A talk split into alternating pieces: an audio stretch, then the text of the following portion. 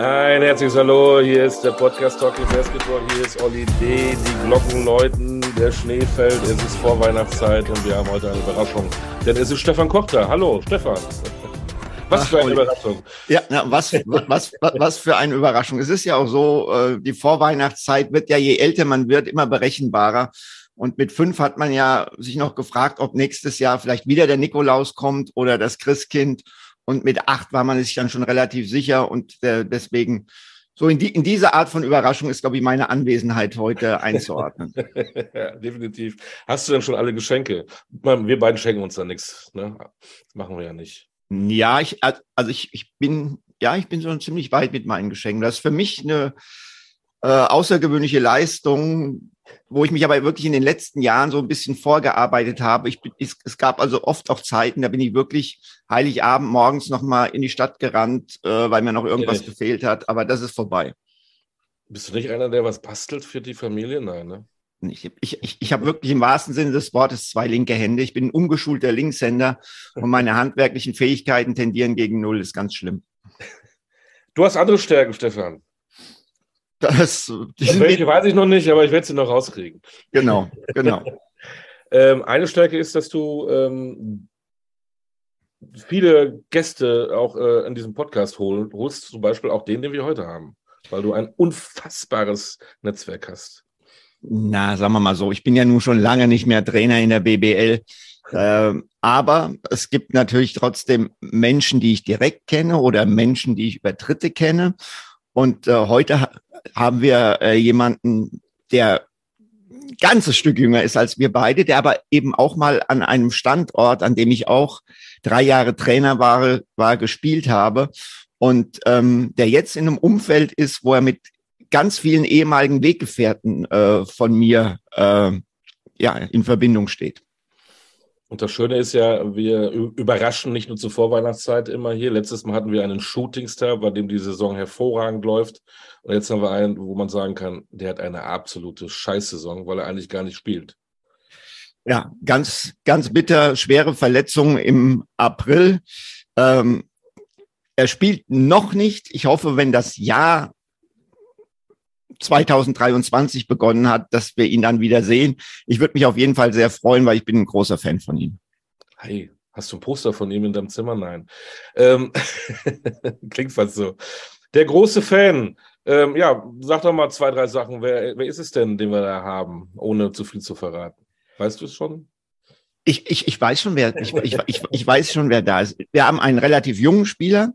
Ja. Äh, wir haben einen, einen, einen Big Man, der schon A-Nationalmannschaftserfahrung trotz seiner Jugend hat. Wir haben einen großen Mann, der das Feld weit machen kann, der die vier spielen kann, aber eben auch das, was so immer ein bisschen mehr im Kommen ist, nämlich eine Stretch 5. Ähm, und ähm, ja, ähm, ich glaube, wir fangen jetzt einfach mal an und fragen ihn mit unserer legendären Eingangsfrage. Lieber Gast, hast du einen zweiten Vornamen? Nein, habe ich nicht. so, er hat keinen zweiten Vornamen. Was machen wir denn da? Dann, da, dann bitten wir ihn einfach darum, sich vorzustellen. Ja, wer bist du denn? Äh, ich bin Philipp Herkenhoff, Spieler von Ratioform Ulm. Genau, und, und die Frage, die man dann unbedingt stellen muss, wir haben es ja eben schon angedeutet, ähm, Philipp, eigentlich eine so profane Frage, die aber bei dir so wichtig ist, wie geht's dir? Äh, soweit ganz gut. Äh, ich hoffe, dass ich jetzt in den nächsten ein, zwei Monaten einsteigen kann ins Teamtraining und dann auch in den Spielbetrieb. Ähm, ja, mein Knie ist soweit sehr gut verheilt. Die Ärzte sind sehr zufrieden und es, es läuft alles auf dem richtigen Weg. Es ist acht Monate her. Wir haben Im Vorgespräch haben wir eben gerade gesprochen, dass, du weißt doch genau äh, das Datum, 24. April äh, 2022. Ähm, wie hart waren für dich diese acht Monate? Ja, natürlich. Es zieht sich einfach unglaublich hin. Es gibt immer wieder Phasen, wo man sich denkt, boah, äh, ich, ich mache jetzt das Gleiche schon seit sechs Wochen. Ähm, natürlich das Einzige, was mich immer positiv gestimmt hat, man sieht immer Fortschritte, vor allem am Anfang. Wenn du am Anfang nicht mal gehen kannst, nicht mal aufstehen kannst, freut man sich, das erste Mal wieder alleine stehen zu können. Das erste Mal wieder irgendwie morgens sich Frühstück machen zu können. Und so, so wächst das immer weiter, so dass man sich dann irgendwann freut, das erste Mal wieder äh, eine Kniebeuge machen zu können, dass man halt immer, immer Fortschritte sieht.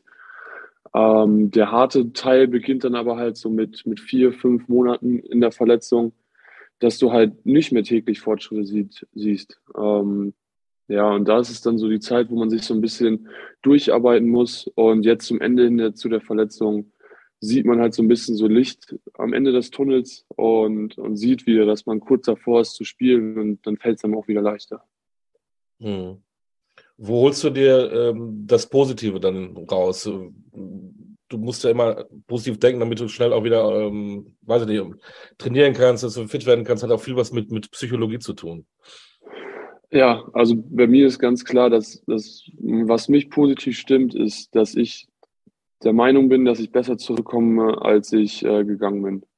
Ähm, natürlich, diese Verletzung hat mir viel genommen, aber jetzt auch viele Chancen gegeben, dass ich halt zum Beispiel an, an meiner Körperstabilität arbeiten kann, an vielen anderen Dingen, die ich vielleicht vorher noch nicht so in meinem Spiel hatte, dass ich die halt noch zusätzlich dazu adden kann. Und dass ich vorher nicht der athletischste war, jetzt nach der Verletzung auch erstmal nicht, ist klar. Aber dass ich ähm, jetzt quasi die Zeit habe, das Athletiktraining zu machen und ähm, laterale, vertikale Schnelligkeit zu trainieren, das versuche ich eher als Chance zu sehen, dass ich halt besser und athletischer zurückkomme, als ich, äh, als ich vorher war. Und wie bitter ist das für dich, da zu sitzen und zu gucken, wie deine Kameraden ähm, auf dem Court irgendwie performen? Und wie kannst du denen helfen? Ja, natürlich ist das bitter. Ähm, ich würde gerne jedes Spiel mitspielen, vor allem in den Zeiten, wo es überhaupt nicht gelaufen ist. Bei uns am Anfang ähm, haben wir ja recht viele Spiele verloren. Da tut es natürlich umso mehr weh, dass man ähm, die Jungs nicht unterstützen kann, äh, indem man mit auf dem Feld steht.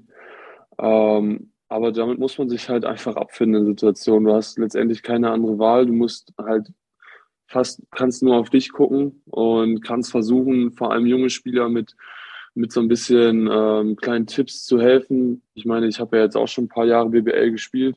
Ich glaube, ich weiß ganz gut, worauf man sich einstellen muss. Und wir sind ja ein sehr junges Team. Und da glaube ich, kann ich vor allem schon einige gute Tipps geben an, an unsere Jugendspieler. Mhm. Ich, ich muss jetzt nochmal äh, einen Schritt zurückgehen auf das, was du zu Olli äh, gesagt hast, nämlich, dass du der Hoffnung bist, dass du athletisch besser zurückkommst. Also das ist ja nach einer Kreuzbandverletzung ein sehr ungewöhnlicher Anspruch, sage ich mal. Die meisten Spieler verlieren ja über so eine Verletzung Athletik. Was macht dich optimistisch, dass du besser zurückkommst? Du sagst ja selbst, die Fortschritte, die du siehst, sind im Moment eher überschaubar. Äh, hast du wirklich das Gefühl, dass du jetzt über die Arbeit trotz der Verletzung, was laterale, äh, vertikale äh, Beweglichkeit, Schnelligkeit angesprochen, dass du da Fortschritte machst im Vergleich zu vorher? Äh, also wir haben zum Beispiel in Ulm machen wir ähm, regelmäßige Sprungkrafttests als Beispiel. Ähm, natürlich sind die jetzt nicht hundertprozentig aussagekräftig. Es kommt ja auch viel auf Technik drauf an. Ähm, aber allein auf dem Bezug schon sieht man, dass ich äh, mindestens jetzt schon auf dem gleichen Level bin von der Sprungkraft her. Ähm, aber auf der anderen Seite auch, wenn ich jetzt vergleiche, wie, wie groß mein Oberschenkelmuskel jetzt ist im Vergleich zu vorher, da ist auch ein Riesenunterschied. Also vor allem am, am linken Bein, also am nicht verletzten Bein, sieht man einen Riesenunterschied und das hatte ich vorher nicht. Und das ist jetzt einfach, weil ich so viel Zeit hatte, so viel Beintraining zu machen. Und im Endeffekt ist es auch ein Muss. Also man, man sagt, das Kreuzband braucht ein bis zwei Jahre, um wieder fest zu verwachsen. Und um nicht erst in zwei Jahren zurückzukommen, muss ich halt dafür sorgen, dass der Muskel viel stärker ist als vorher. Und ja, das ist halt das, was mich optimistisch stimmt. Okay, aber das, aber das, das mit dem Sprungkrafttest, das ist ja schon beeindruckend, muss ich ja echt sagen. Also das ähm, stark. Ein bisschen kann ich doch noch springen. Ich bin nicht mehr äh, der Jüngste, aber das kriege ich schon noch hin. Gut. Weißt du noch, was deine ersten Gedanken waren, als du damals die Diagnose bekommen hast?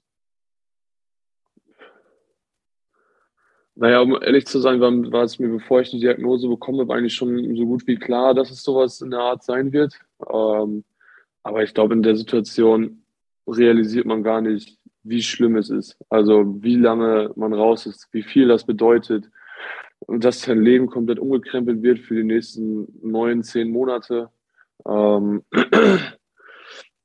Natürlich. Äh, ich, ich war geschockt. Ich, ich wusste nicht genau, was ich jetzt machen sollte. Ähm, aber das hat sich bei mir dann recht schnell wieder gelegt. Also es, es hat ein paar Tage gedauert und dann wusste ich schon genau, okay, ich muss mich jetzt darauf fokussieren, dass ich mich, mich bereit mache für die OP, dass ich alles Notwendige ähm, machen kann.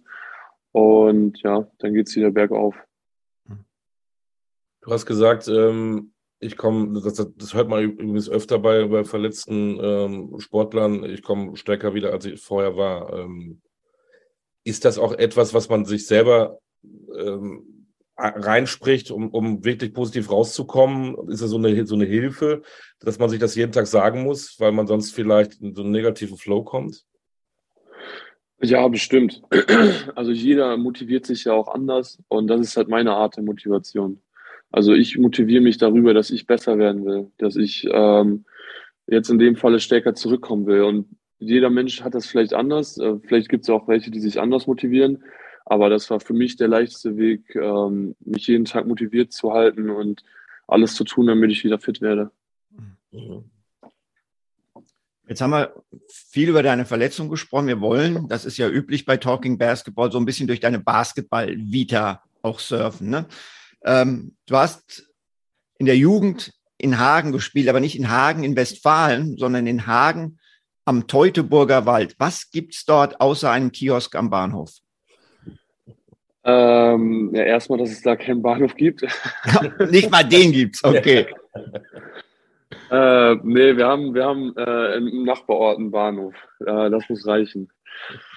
Äh, nee, was gibt's da? Wir haben, äh, das ist halt eine kleine Ortschaft mit, mit, einer, mit einer Schule, wo ich dann auf der Schule gegangen bin, auf einer Realschule.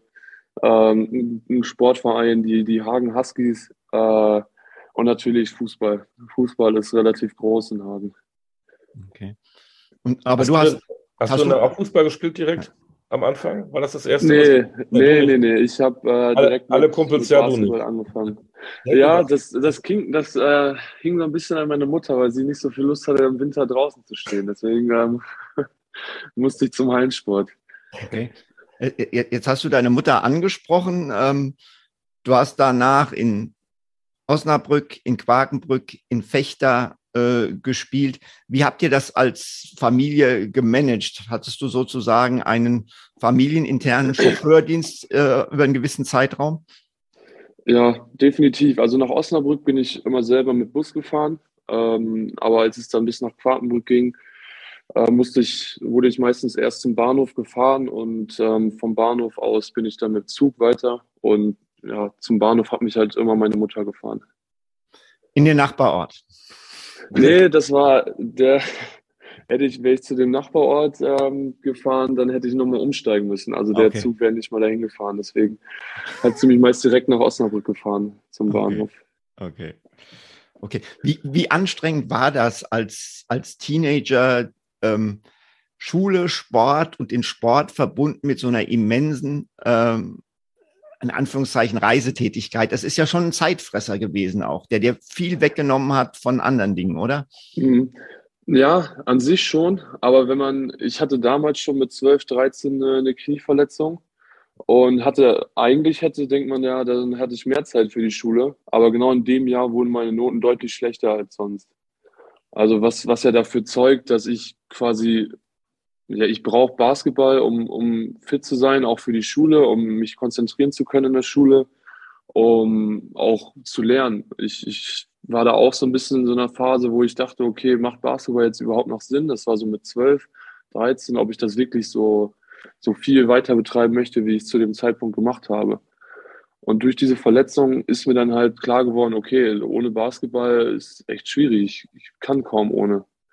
Und dadurch fing das dann bei mir so langsam an, dass ich das realisiert habe. Du sagst jetzt mit, mit 12, 13, hast das ja sehr früh, dass, dass, dass ein Jugendlicher ähm, drüber nachdenkt, ne, wie viel Basketball äh, will ich, wie viel Basketball brauche ich. Das ist ja schon sehr reflektiert für das Alter. Wie viel hast du denn zu diesem Zeitpunkt trainiert, dass du dir diese Frage überhaupt schon gestellt hast? Naja, also ich bin drei bis viermal die Woche zum Training gefahren und am Wochenende halt immer zwei Spiele. Also es war schon quasi Vollzeit, wenn man das, das ist, so will. Das ist ordentlich für zwölf, ja. absolut. War denn Basketball für dich dann auch sonst, wenn du nicht selber gespielt hast, für dich Thema Nummer eins? Hast du Basketball viel geguckt? Hattest du Poster in deinem Zimmer hängen? Hattest du Vorbilder? Ja, ähm, Basketball-Bundesliga selber habe ich, glaube ich, zu dem Alter noch nicht wirklich geguckt. Ich glaube, das war es ja auch ein bisschen schwieriger, die, die Spiele zu gucken. Natürlich, ich weiß noch, da lief früher dann sonntags mal bei DSF, lief dann mal ein Spiel, aber das war es dann auch wieder. Äh, aber sonst habe ich Basketball-Zeitschriften gelesen. Ähm, und natürlich, Vorbild ist natürlich Dick Nowitzki. Und das war auch so mit der erste richtige Kontakt, den ich zur NBA hatte, dass ich damals so ein bisschen die Finals mitverfolgt habe, wo, wo Dirk dann ja auch Champion geworden ist. Ähm, ja, ich glaube, das sind so die, die ersten Kontakte zum, zum Profi-Basketball. Deine Kumpels in diesem wunderbaren Ort Hagen ohne Bahnhof, äh, wie sind die denn mit dir da umgegangen? Warst du dann in An- und Abführung Außenseiter, weil du immer im, in, in der Basketballwelt warst und weg warst und die anderen haben vielleicht gekickt oder was? Oder konnte man sich das vorstellen? Ja, ich habe mich immer gut mit denen verstanden. Natürlich, ähm, abseits von der Schule konnten wir jetzt nicht allzu viel machen. Wenn da die Möglichkeit da war, natürlich, aber ne, wenn man, wenn man einmal die Woche nur frei hat, dann muss man meistens auch eher was für die Schule machen oder irgendwie andere Sachen äh, zu tun hat, ähm, da fiel das natürlich relativ weg. Das muss man schon klar sagen, aber das ist generell etwas, womit sich junge, junge Basketballer, die Ambitionen haben, Profi zu werden, müssen damit klarkommen, dass sie viele Abstriche machen müssen. Also jetzt vielleicht nicht im Alter von 12, 13, 14, aber vor allem im Alter 16, 17, 18, dass du da, wo dann andere anfangen, ähm, in eine, in eine Bar zu gehen oder irgendwie in eine Disco zu gehen, dass du dann halt irgendwie in der Trainingshalle bist. Und mhm. ja, das, das ist aber etwas, was mir schon früh klar wurde, dass ich diese Abstriche machen möchte. Und wann hast du für dich so festgestellt, Stichwort Ambition, ähm, das ist etwas, da möchte ich mehr erreichen, nur in Teutoburger Wald zu sitzen, sondern wirklich tatsächlich möglicherweise auch ein Profi zu werden? Ja, das, das fing bei mir schon recht früh an. Allein also für mich wäre es auch niemals in Frage gekommen, jeden Tag anderthalb Stunden zum Training zu fahren, um dann letztendlich das alles nur aus Spaß zu machen. Also für mich war mit, mit 15, wo ich nach Quartenbrück anderthalb Stunden mit dem Zug und mit dem Auto gefahren bin, war mir klar, so, du wirst es versuchen wollen oder du, du hast Spaß daran und machst das jetzt nicht einfach nur, weil du irgendwie das Team toll findest, sondern einfach, weil du, weil du besser werden willst, weil Quartenbrück der, der Standort ist, der dich weiterbringt. Und deswegen bin ich halt diesen Schritt gegangen. Hm. Jetzt kenne ich ja Quakenbrück auch ähm, und äh, will jetzt nicht sagen, das ist ähnlich wie Hagen am Teutoburger Wald, aber das ist natürlich auch, sage ich jetzt mal, keine Metropole. 2015 warst du dann äh, beim Jordan Brand Classic in Kroatien. Das war wahrscheinlich so dein erster Kontakt mit der großen Basketballwelt äh, zu diesem Zeitpunkt. Hat dich das dann nochmal hungriger gemacht und wie hast du das damals wahrgenommen, erlebt? Ja, das ist natürlich, wenn man John Brain Classic mal mitmacht, das ist unfassbar, was da alles für einen aufgebaut wird, was man da für Möglichkeiten hat. Ich weiß noch, wir haben in so einem, wie in so einem Schloss gelebt. Das war so ein Riesenhotel, was quasi nur für uns ähm, abgesperrt war mit, mit unten Spieleraum, wo dann irgendwie die Playstation und irgendwelche Spiele-Sachen und so standen. Also man hat sich gefühlt wie so ein, wie ein NBA-Spieler. Ähm, ja, das ist natürlich Sachen, die man mitnimmt, die man immer im Kopf hat. Man hat auch, ich habe auch immer noch T-Shirts von da äh, zu Hause, Schuhe von da zu Hause, die halt immer für mich so in Erinnerung bleiben. Und dann, dann warst du ja in Quakenbrück und dann äh, in Fechter. Ähm, also du warst im Prinzip da so mittendrin, kann man sagen. Erklär mal aus deiner Sicht heraus, wie da Kooperation, aber auch Rivalität zwischen diesen zwei Standorten funktionieren. Ja, die Kooperation ähm, fing dadurch an, dass quasi äh, die JPBL und NBBL zusammengelegt wurde. Daraus, ich glaube, zu dem Zeitpunkt war ja dann ähm, Quakenbrück raus aus der Bundesliga, ähm, sind dann ja in der Pro B wieder angefangen. Und Fechter ist zu dem Zeitpunkt dann ähm, in die BBL aufgestiegen. Und dadurch hat quasi an sich, wenn du, wenn du es besser weißt, korrigiere mich, aber ich glaube, zu dem Zeitpunkt hat Rasta dann ähm, die, die Lizenzen für die NBBL und JBL übernommen und dann haben sie sich aber gedacht, okay, wir haben beide ähm, gute Jugendspieler und wollen das zusammen machen und haben sich dann dazu entschieden, die Young Rasta Dragons zu gründen. Richtig? Ähm, du, du, sagst das so. Zu dem Zeitpunkt war ich schon nicht mehr in Quakenbrück, aber ich ich kann jetzt nicht widersprechen und es klingt auch äh, so, wie du es erklärst, äh, logisch. Wollen wir hoffen, dass ich jetzt hier keine, keine Lügen verbreite. Ja. Aber, aber das ist Stichwort Kooperation. Aber es gibt natürlich auch das, das, das Thema äh, Rivalität äh, zwischen den beiden Standorten. Und ich denke mal, gerade du, der du dann ähm, ne, auch im äh, Seniorenbereich für Fechter gespielt hast, weiß ich nicht, ob das alle in Quakenbrück dann so super prickelnd fanden.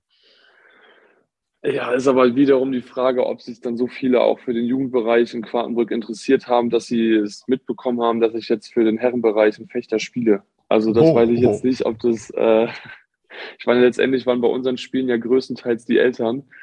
Und ich glaube, die Eltern äh, konnten mir das schon noch verzeihen. Okay. Ähm, du bist mit Fechter in die erste Liga aufgestiegen. Ihr habt dann zwei sehr erfolgreiche Jahre gehabt. Äh, und dann ging Petro Kayes. War sein Abgang so ein bisschen was wie der Bruch für dieses Programm? Das ist natürlich jetzt eine harte Frage, aber natürlich, man muss sagen, Pedro ist ein unglaublich guter Coach. Ähm, sehr, sehr detailliert, wollte immer 100 Prozent haben, egal welches Training es ist, ob es jetzt irgendwie äh, erstes Training in der Preseason ist, ob es jetzt ähm, ein Training ist zwischen, zwischen zwei Spielen, wo man jetzt kaum was macht. Er wollte immer, dass alles hundertprozentig läuft und auch hundertprozentig passt. Ähm, ja, Pedro hat uns, hat den Standort sehr, sehr gut gemacht. Das Jahr danach lief auf jeden Fall nicht optimal. Wir hatten viele Verletzungen, viele Sachen, die nicht gut funktioniert haben. Ähm, natürlich, in der Saison lief nichts. Wir sind abgestiegen, das muss man klar sagen. Aber jetzt, dieses Jahr, wenn man jetzt Fechter noch weiterhin verfolgt, ähm, finde ich, dass es sehr gut läuft. Und ich glaube auch, dass die, die Chancen ganz gut stehen, dass sie dieses Jahr wieder in den BWL aufsteigen können. Du, du hast die Abstiegssaison jetzt erwähnt. Ähm, du selbst hast da 11,2 Punkte aufgelegt. War das für dich die, Durchbruch, äh, die Durchbruchssaison, dass du von dir selbst sagen konntest, ja, ich bin äh, ein Spieler auf hohem BBL-Niveau? Ja, natürlich, wenn man darauf zurückguckt, ist das äh, von den Zahlen her meine beste Saison wahrscheinlich gewesen. Ähm, ich bin der Meinung, ich hätte da definitiv noch mehr machen können. Ich, ich habe die halbe Saison mit ähm, einer blöden Verletzung gespielt, wo ich auf keinen Fall bei 100 Prozent meiner Kräfte gewesen bin. Äh, ich konnte den Sommer vor der Saison sehr gut nutzen. Das war ja der Corona-Sommer, wo für ein halbes Jahr alles zu war. Ähm, da konnte ich sehr gut trainieren. Ich bin sehr fit in die Saison reingegangen. Und ja, natürlich, mir, wurde halt auch eine, eine, große Rolle zugesprochen, die ich dann auch hatte. Es war viel Verantwortung auf meinen Schultern. Und, aber das sind natürlich Sachen, die als junger Spieler musst du irgendwann übernehmen. Wenn du den nächsten Schritt machen willst, musst du Verantwortung übernehmen. Und dann musst du, musst du auch ein bisschen was liefern. Und das habe ich versucht. Letztendlich muss man sagen, dass der Teamerfolg natürlich über meinem persönlichen Erfolg steht und dass wir da halt gescheitert sind. Mhm. Wie bist du mit diesem Scheitern umgegangen? Du bist dann da groß geworden, hast da deine BBL-Karriere mehr oder weniger begonnen und dann, dann hast du so einen so ein Hammer wie so ein Abstieg. Äh, wie bist du damit umgegangen? Oder ist, ist dann wieder das individuelle Ziel so gut, äh, so, so wichtig, dass man sagt, ich habe so gut performt, ich bin ja eh bald weg? Wie, wie, wie hast du das an dich rangelassen, den Abstieg des, des Clubs? Nee, das hat mir wehgetan, das muss man ganz klar sagen. Ich habe sechs Jahre in dem Club verbracht. Ich habe zwei Jahre als Jugendspieler ähm, im Verein verbracht, wo wir auch eine Saison abgestiegen sind. Ich habe es da schon miterlebt. Ich war im Training, ähm, hatte dann die Möglichkeit, mit dem Club wieder aufzusteigen. Ähm, aber das, das ist nichts, was, worüber ich jetzt denke, oh ja, wenigstens habe ich gut gespielt und es ist egal, wo ich jetzt bin. Ähm, ich ich spiele jetzt nächstes Jahr eh woanders. Also das war nicht der Fall. Mir, mir tat es unfassbar weh. Und es war auch eine schwere Entscheidung für mich, dann den Verein letztendlich zu verlassen. Ähm, ja. Hilft das manchmal auch in Karrieren, wenn man so ähm, schlechte Zeiten hat? Da deine Verletzung ist das eine, was Gesundheit angeht, aber auch mit einem Verein vielleicht auch mal nicht so gute Zeiten zu haben, um sich dann wieder äh, sich auf, auf neue Ziele zu fokussieren und das ernster zu nehmen? Ja, man, man, man lernt aus solchen Saisons einfach. Ähm, man, man weiß, was nicht gut gelaufen ist, man sieht, was nicht gut läuft. Ähm, auf der anderen Seite sieht man aber auch, was gut läuft, wenn man eine gute Saison hat. Ich meine, die, die zwei Saisons davor hatten wir sehr, sehr gute Jahre. Ähm, und dann ein sehr schlechtes. Und wenn man jetzt immer wieder in eine neue Saison reingeht, sieht man immer wieder recht schnell, wird das dieses Jahr was oder müssen wir ganz schnell was ändern? Müssen wir ganz schnell den Team Spirit ändern? Müssen wir ganz schnell die Kommunikation unter den Spielern ändern? Und ich glaube, sowas, jetzt zum Beispiel, wir haben Robin Christen im, im Team, der ja auch mit mir quasi die Jahre in Fechter verbracht hat. Der konnte schon ganz früh halt ähm, quasi sehr gut die, die, die Richtung leiten, dass wir jetzt mit diesem Jahr mit Ulm so langsam halt in die richtige Spur kommen. Und das sind Sachen, woraus wir halt gelernt haben. Wie, wie arbeitet man sowas auf, wenn du jetzt dann zurückblickst auf diese Saison mit dem Abstieg? Findest du jetzt Gründe, warum das so war? Oder, oder hakt man das irgendwann ab, weil man das eh nicht mehr ändern kann? Naja, natürlich, wie gesagt, zum einen Teil Verletzungspech gehabt, ähm, zum anderen Teil, ja, ich kann man so schwer sagen letztendlich. Ja? Ähm, es gibt viele kleine Faktoren, aber ja, es ist, es hat, glaube ich, einfach dieser, dieser Wille von einem ganzen Team, so dieses, dieses Team, wir haben uns gut verstanden, aber ich habe da manchmal das Gefühl, wir haben uns nicht alle gegenseitig vertraut, dass wir das System so spielen konnten, wie wir es wollten. Und ich glaube, man braucht dieses Vertrauen untereinander, dass das System auch funktionieren kann. So, dann hattest du diese gute Saison, ihr seid abgestiegen. Es war klar, ein Philipp Herkenhoff mit diesem Talent äh, ist in der Pro A nicht an der richtigen Stelle. Ähm, ich denke mal, die Ulmer werden nicht das einzige Team gewesen sein aus der ersten Liga, das Interesse gezeigt hat. Warum hast du dich äh, dann letztendlich für diesen Standort entschieden? Also das hört sich dann immer an, als würde ich jetzt äh, irgendwie Quatsch erzählen und so, aber es war vorher für mich schon ähm, mein großer Favorit. Also bevor ich überhaupt ähm, mit meinem Agenten gesprochen habe, was jetzt überhaupt die Optionen sind, habe ich schon gedacht, ich finde, der nächste Schritt sollte, sollte Ulm sein. So allein schon aus dem Hinblick, dass ich immer schon die Halle, die Fans unglaublich gut fand. Also die Stimmung in der Halle war schon immer der Wahnsinn ist eine meiner Lieblingshallen in Deutschland. Ähm, und dann natürlich der, der Standort, dass sie jetzt anfangen, junge Spieler auf, nächst, auf das nächste Level bringen zu wollen, der Campus, ähm, die Möglichkeit, Eurocup zu spielen. Das ist quasi alles der nächste Schritt ähm, zu, zu hoffentlich einer erfolgreichen Karriere, den ich halt machen will. Ähm, ja. Und, und, wie würdest du jetzt deine, deine Debütsaison in Ulm bis zu deiner Verletzung hin einordnen? Ja, viele Auf und Abs. Ähm, ich glaube, zu den Zeitpunkten, wo ich dann vor allem etwas mehr gebraucht wurde, konnte ich dann auch ähm, mehr liefern. Also mit der Verletzung von Chris Felicio äh, gab es ja einfach mehr Verantwortung für mich. Ähm, und ich glaube, dass ich die ganz gut genutzt habe. Und das, wir haben ja auch ähm, eine recht erfolgreiche Saison gespielt. Ich meine, wir sind ins Viertelfinale vom Eurocup gekommen, haben dann gegen den Champion verloren, auch knapp. Wir lagen, ich glaube, zwei Minuten vor Schluss noch mit vier vorne, hatten die Möglichkeit, auf sechs hochzugehen. Wenn man sich das mal überlegt, was für Möglichkeiten wir da hatten, ähm, wir hatten ein unglaublich gutes Team. Wenn wir alle fit geblieben wären, bin ich der Meinung, hätten wir auch ähm, mehr als nur das Viertelfinale erreicht. Halbfinale auf jeden Fall. Und ja, dann mal sehen. Aber ja, so ist das halt. Äh, aber im Großen und Ganzen bin ich äh, recht zufrieden mit meiner ersten Saison in Ulm. Was war für dich denn die größte Umstellung? Du kommst aus der, aus, aus der Provinz Fechter, die dann eben auch viel Erfolg hatten, dann das negative Erlebnis und dann gehst du nach Ulm, wo du sagst, äh, tolle Halle, alles. Was war für dich denn ähm, die größte Umstellung? Die größte Umstellung, ich meine, ich bin bislang immer eher auf dem Land gewesen. Ich glaube dann eher, dass das erste Mal eine Stadt ist mit 200.000, 300.000 Einwohnern. Aber das sind auch Sachen, ich bin da sehr anpassungsfähig und das hat sich dann auch recht schnell ähm, ja, wieder ausbalanciert. Das war kein Problem. Und basketballtechnisch? Da gab es ehrlich gesagt wenig Anpassungsprobleme, ähm, weil, weil Jacka hat einen recht ähnlichen Basketball gespielt wie den, den ich vorher gespielt habe. Natürlich, das Defensivkonzept ist ein bisschen anders gewesen, ähm, aber vor allem offensiv war es sehr, sehr ähnlich zu dem, was ich jahrelang vorher gewohnt war. Und ja, also recht, ich glaube deswegen recht wenig äh, Anpassungsprobleme.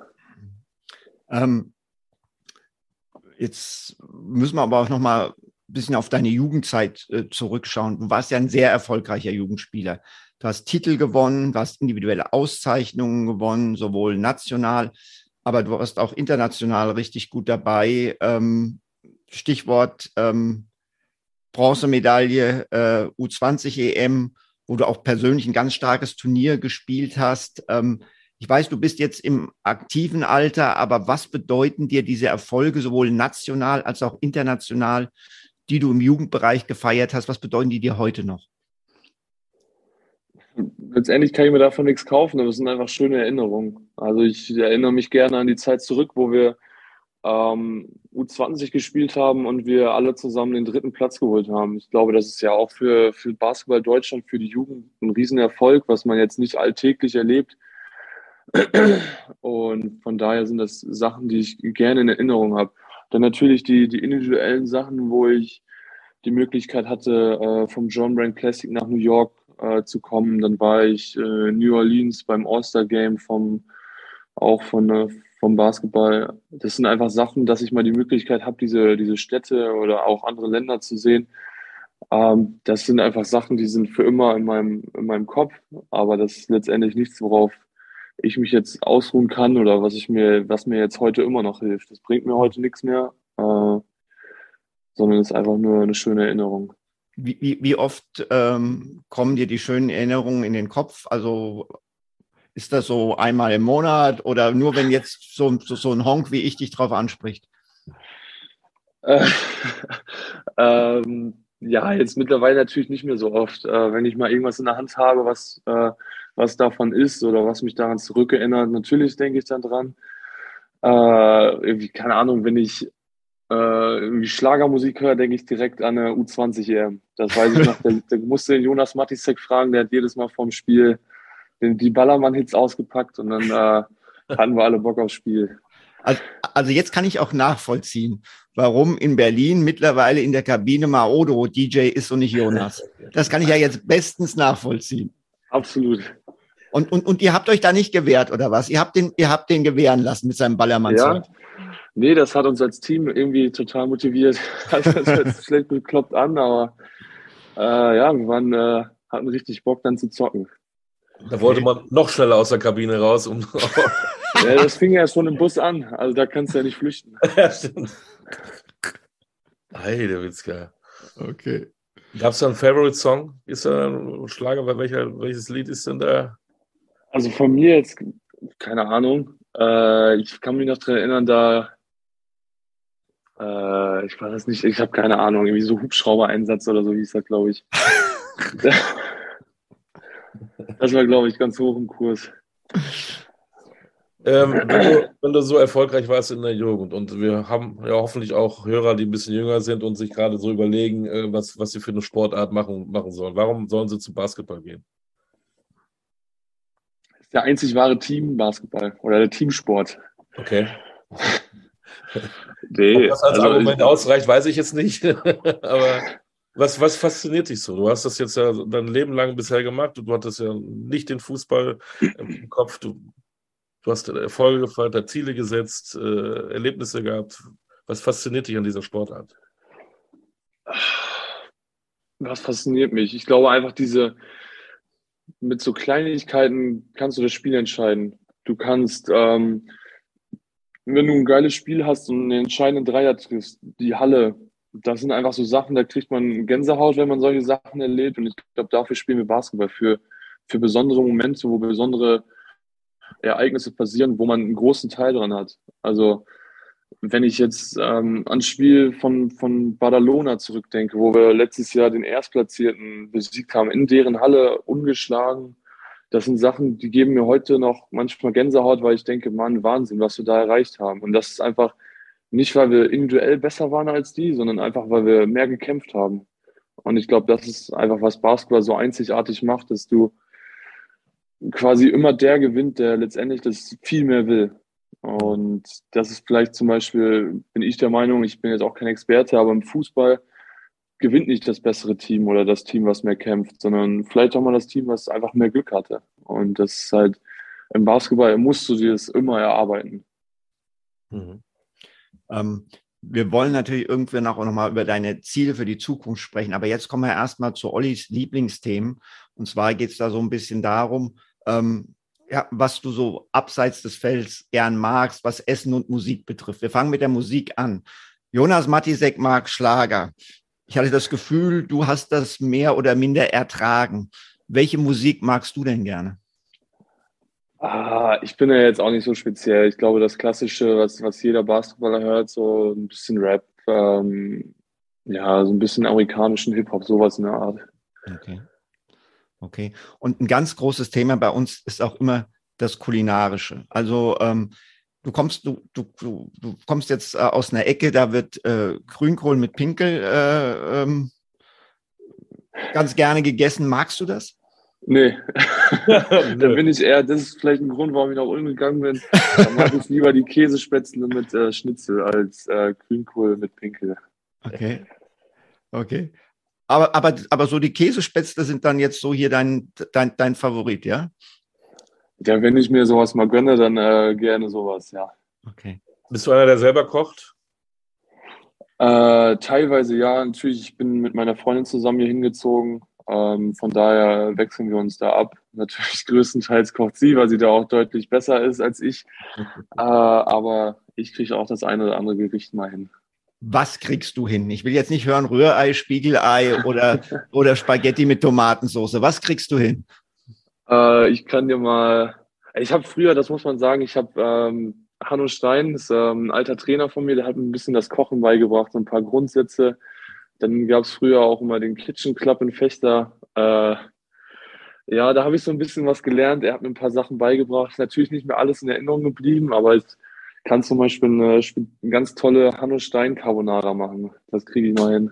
Die Hanno Stein Carbonara, was ist da besonders? Dass die irgendwie nur aus rohen Eiern und, äh, und Käse und sowas besteht. Also ganz traditionelle, das hat er immer gesagt, das ist ganz traditionelle äh, Carbonara. Ja, genau. Die Italiener benutzen nämlich, glaube ich, keine Sahne für ihre Carbonara. Das Irgendwie sowas, ja. Ich, ich, ich, also das sage ich jetzt, ich heiße zwar Koch, aber das ist natürlich bei mir wie immer in diesem Bereich ganz gefährliches Halbwissen. Aber du hast recht. Du hast tatsächlich recht. Aber wenn wir schon dabei sind, ab und zu kochst du, ähm, dein Leben besteht sehr, sehr viel aus Basketball. Wie lenkst du dich ab? Ähm, bisschen Musik hören? Hast du, liest du viel? Hast du ein anderes Hobby? Hast du eine, eine Miniatureisenbahn im Keller? Gehst du kegeln? Was machst du?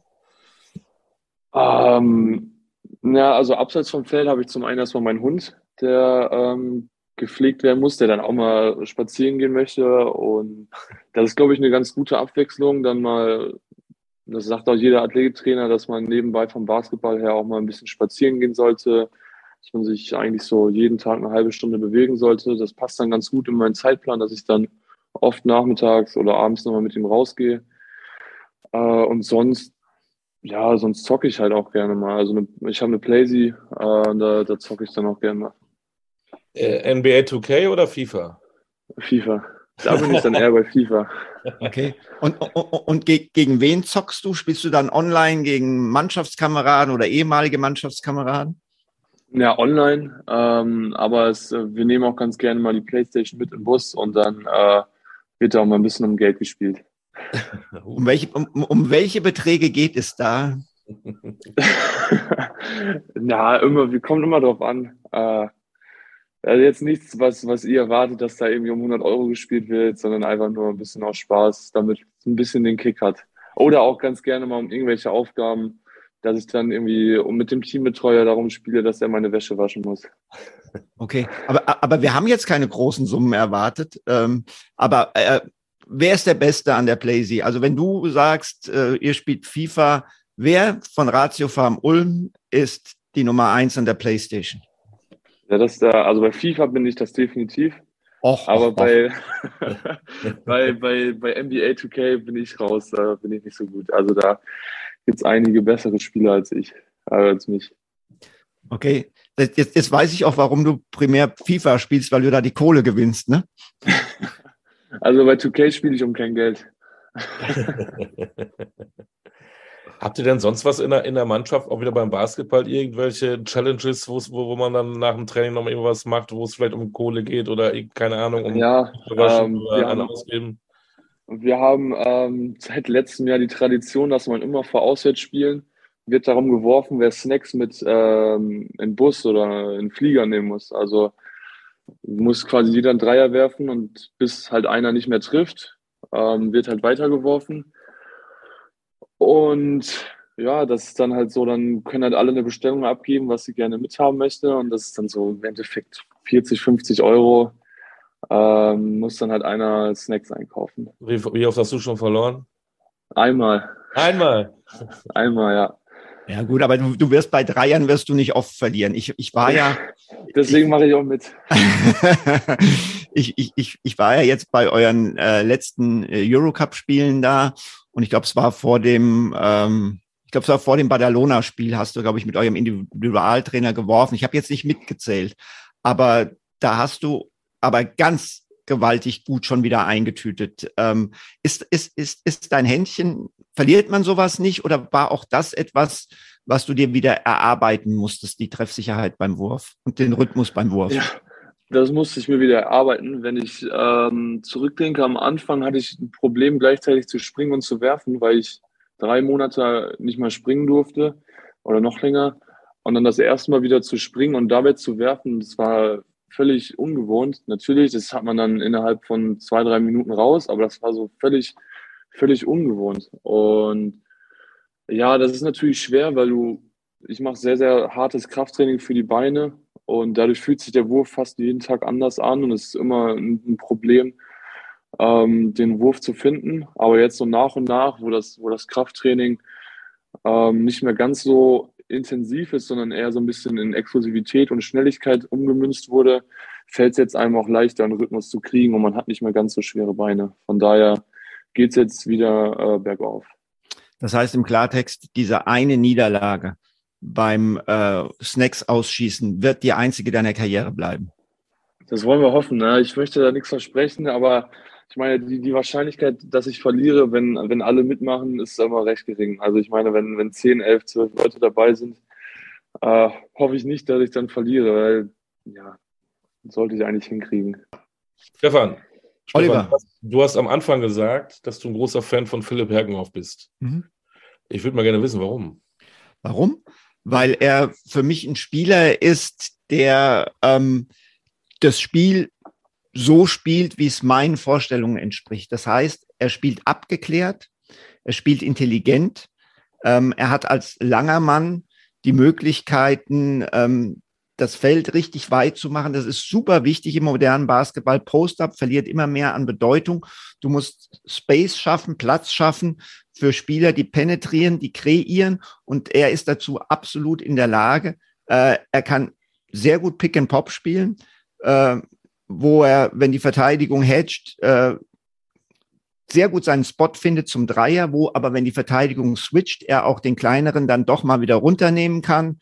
Äh, also das sind viele Dinge, warum ich äh, Philipp und sein Spiel sehr mag. Philipp, sag mal was, hat er recht? ja, ich glaube, wenn ich mein Spiel beschreiben würde, dann würde ich das äh, auch so, so, so ähnlich beschreiben, ja. Also, dass ich das Spiel relativ gut lesen kann, dass ich ähm, das Spielfeld breit machen kann und ja, für, für Probleme sorgen kann, wenn, wenn der Fünfer raushatchen muss und wir daraus ein Pick and Pop spielen, dass ich dann, glaube ich, gut genug den Dreier treffe, dass die, die Verteidigung auch rotieren muss und wir daraus äh, gute Looks kriegen. Woran musst du noch arbeiten? Wo, wo siehst du deine eigene Schwäche? Ja, körperlich auf jeden Fall muss ich, ähm, wenn ich auch auf der 5 meine Vorteile nutzen will, dass ich da körperlich auch stärker werden muss. Das ähm, ist auf jeden Fall klar. Jetzt gerade natürlich ähm, erstmal gesund zu werden und dann natürlich Athletik. Also lateral, vertikal muss ich mich äh, auf jeden Fall verbessern, meiner Meinung nach. Und sonst natürlich, es gibt viele Bereiche defensiv, ähm, vielleicht ein bisschen besser auch so One-on-One, -on -one, so Switching Defense dass man ein bisschen mehr Alternativen hat ähm, zu verteidigen, dass ich nicht nur irgendwie Hedge Defense und irgendwie Flat Defense spielen kann, sondern auch mal ähm, Last Seconds, ähm, Switch Defense, sondern den, den Kleinen gut vor mir halten kann. Du hast eben mal gesagt, ähm, als du in Fechter warst und du wolltest einen Schritt weitergehen, da hast du gesagt, ähm, Ulm wäre genau das Richtige für mich. Jetzt so in ein, zwei, drei Jahren, ähm, wo, wo, wo siehst du dich dann? immer noch in Ulm beim anderen Verein. International spielst du ja mittlerweile. Ist es dann ein Euroleague-Club? Willst du dann doch nochmal in, äh, in die Staaten? Was, was, was ist so im Kopf so? Was, was passiert da so? Also generell setze ich mir eigentlich solche Ziele überhaupt nicht. Ähm, ich setze immer nur die Ziele, dass ich, ähm, was ich innerhalb der Saison schaffen will. Ähm, und natürlich, das Ziel dieses Jahr kann nicht groß sein. Ich, äh, das einzige Ziel sollte sein, gesund zurückzukommen. Und wenn ich die Möglichkeit habe, dem Team noch zu helfen dieses Jahr, dann möchte ich es so gut wie möglich tun. Aber vor allem jetzt in der jetzigen Situation möchte ich mir da ähm, keinen großen Druck machen, dass ich jetzt noch sage, ich muss in die NBA, ich muss Euroleague spielen. Natürlich sind das Träume oder auch Ziele, aber mit so einer Verletzung sollte erstmal die Gesundheit im Vordergrund stehen. Äh, ich habe jetzt deine Vertragssituation nicht ganz im Kopf. Du hast drei Jahre unterschrieben gehabt. Stimmt das? Ja, genau, das ist richtig. Okay. Das heißt, du bist bis 2024 an Ulm gebunden. Genau, ja. Ja. Ah, Mathe. Ja, Entschuldigung, Philipp und ich mussten jetzt kurz nachdenken, kurz rechnen. Du hättest wieder sofort gewusst. Ja, ja ich habe mich gar nicht gefragt. Ja. Gut, das, das, das heißt, Ziel jetzt einfach in der Saison gesund zurückkommen, schauen, dass das Knie hält, äh, wenn du hoffentlich dann vielleicht ab Februar, denkst du, dass das realistisch ist, ab Februar im Spielbetrieb? Ja, ich, mein Ziel, ich wünsche mir auch gerne Ende Januar, ähm, aber sonst auf jeden Fall Februar möchte ich wieder spielen. Und ich glaube, dass es auch äh, realistisch ist und dass, ähm, dass auch ohne großes Risiko ich dann da wieder einsteigen kann. Hm. Ja. Ist der Vorteil, dass du verletzt bist, jetzt der, dass du Weihnachten anders verbringen kannst als sonst, weil du dann immer spielen musstest? nee, also der Weihnachten wird genau gleich sein. Ich meine, wir haben am 27. spielen wir in äh, Ludwigsburg, wenn ich mich richtig erinnere. Äh, von daher ist mein Trainingstag oder mein, die Tage um Weihnachten genauso wie beim Team auch. Ich bin jedes Mal beim Training mit dabei, mache halt an der Seite was oder im Kraftraum und ja, nach Ludwigsburg fahre ich auch mit. Von daher, äh, oh, ja. da, da bist du nicht. Ändert sich da nichts. Da bist du nicht der Einzige. Ich komme auch nach Ludwigsburg und äh, werde dieses Spiel kommentieren und äh, hoffe natürlich, äh, dich dazu zu sehen, auch wenn ich dir es gönnen, würde, dass du zu Hause bleiben darfst. Aber ich denke mal, du wirst mitfahren. Ja, äh, ich meine, ich freue mich auch. Ich möchte ja die Jungs spielen sehen. Ludwigsburg ist ja auch ein Derby. Von daher freue ich mich da auf ein gutes Spiel. Ja, schön. Ja, ähm, das gucke ich mir dann an. Oder hörst mir dann auch an, wahrscheinlich. Genau, ich bin, ich, ich, ich ja, du, du hast mir doch aber gesagt, bei mir drehst du immer den Ton ab, Olli. Nein. Nein. Nein, das war ein Scherz. Natürlich. Ich, ich, genieße, deine, ich genieße deine, deine Wortspiele, deine Symbolik, äh, deine Expertise. Ähm, manchmal, okay. manchmal drehe ich das Bild weg, weil ich dich einfach nur hören will. Philipp, Du hast das, du hast das alles jetzt gehört. Ich sag dir, wie das ist. Dafür, dass er das gesagt hat, gibt er mir hinterher wieder seine Kontonummer und ich muss ihm 200 Tacken überweisen. Ja, genau. Nein, du hast es schwer genug. Du musst auch mal gelobt werden, Stefan. Ja, dann würde ich sagen. Ähm, da haben wir es. Ja. Ähm, lieber Philipp Hergenhoff, erstmal ein frohes Weihnachtsfest. Ähm, erreiche deine Ziele, da drücken wir alle, alle Daumen dafür, dass du die auch erreichst und vor allen Dingen erstmal, ähm, ich sage ja immer, ähm, bleib gesund, bei dir müssen wir sagen, werd gesund und dann bleibst du gesund, bitte. Weil ich glaube, noch so eine Verletzung brauchst du nicht. Ne? Du hast das dann ja. in deiner Biografie, machst du dann zwei Seiten, das war meine, meine, meine, meine Knieverletzung und okay, du brauchst keine mehr. Einverstanden? Das wollen wir hoffen, ja. Äh, euch auch eine schöne Weihnachtszeit und danke, danke. dass ich äh, dabei sein durfte. Ja, wir bedanken uns. Hat sehr viel Spaß gemacht, Philipp. Und äh, ja, alles, alles Gute. Hau rein und bis bald.